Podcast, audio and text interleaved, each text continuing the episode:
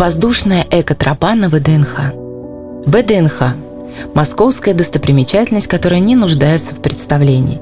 Едва ли в нашем городе найдется тот, кто никогда не слышал о фонтане «Дружба народов» или об установленном здесь же грандиозном макете ракеты-носителя «Восток».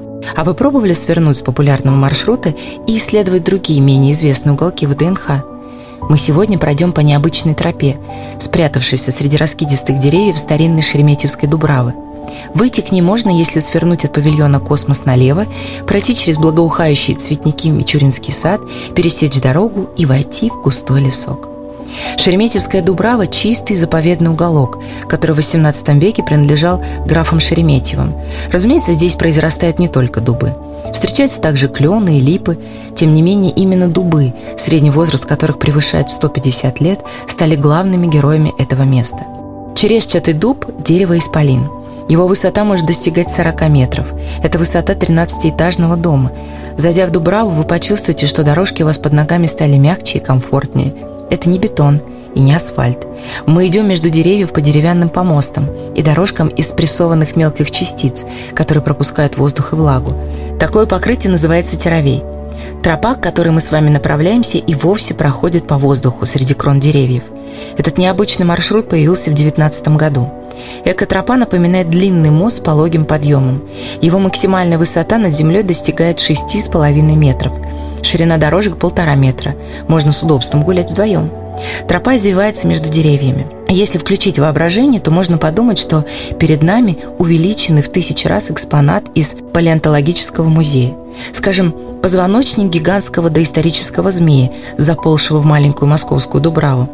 Такой эффект создает безопасные перила тропы. На протяжении всего пути по воздушной тропе мы защищены ограждением, доходящим до уровня груди. Вдоль бортов проходит стальная труба-поручень.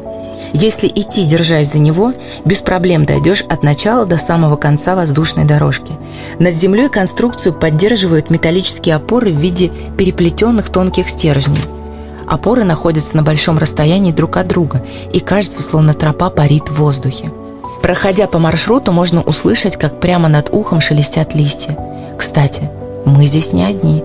В лесу обитают белки, а в траве шуршат мышки-полевки. Иногда сюда даже залетает ястреб-перепелятник, изящная птица с аккуратно округлой головой и мощными когтями. Крылья у него короткие и широкие, а хвост, наоборот, длинный, словно ровно обрезанный. Такое строение тела помогает ястребу совершать ловкие маневры во время охоты на мелких пернатых – воробьев, зябликов и синиц. Впрочем, сам ястреб-перепелятник тоже не может похвастать крупным телосложением. Самцы, как правило, размером с голубя, а самки чуть меньше ворон. Наведывается сюда и серая неясыть, птица из семейства совиных, но без характерных ушек.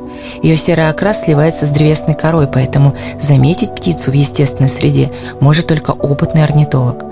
Для всех остальных в Дубраве разместили арт-объект. У входа на воздушную тропу прямо на ветвях вековых дубов сидят огромные фигуры птиц. Их длина составляет от 3 до 3,5 метров. Пернаты выполнены из легкой сетки нержавеющей стали. Фигурки кажутся невесомыми, как будто прямо сейчас они растворятся в воздухе. Очень красиво в Шереметьевской Дубраве после заката, когда тропа заливается теплой подсветкой и словно лунная дорожка уходит вглубь леса. В это время все здесь становится похоже на декорации к волшебной сказке, к сказке с очень добрым концом.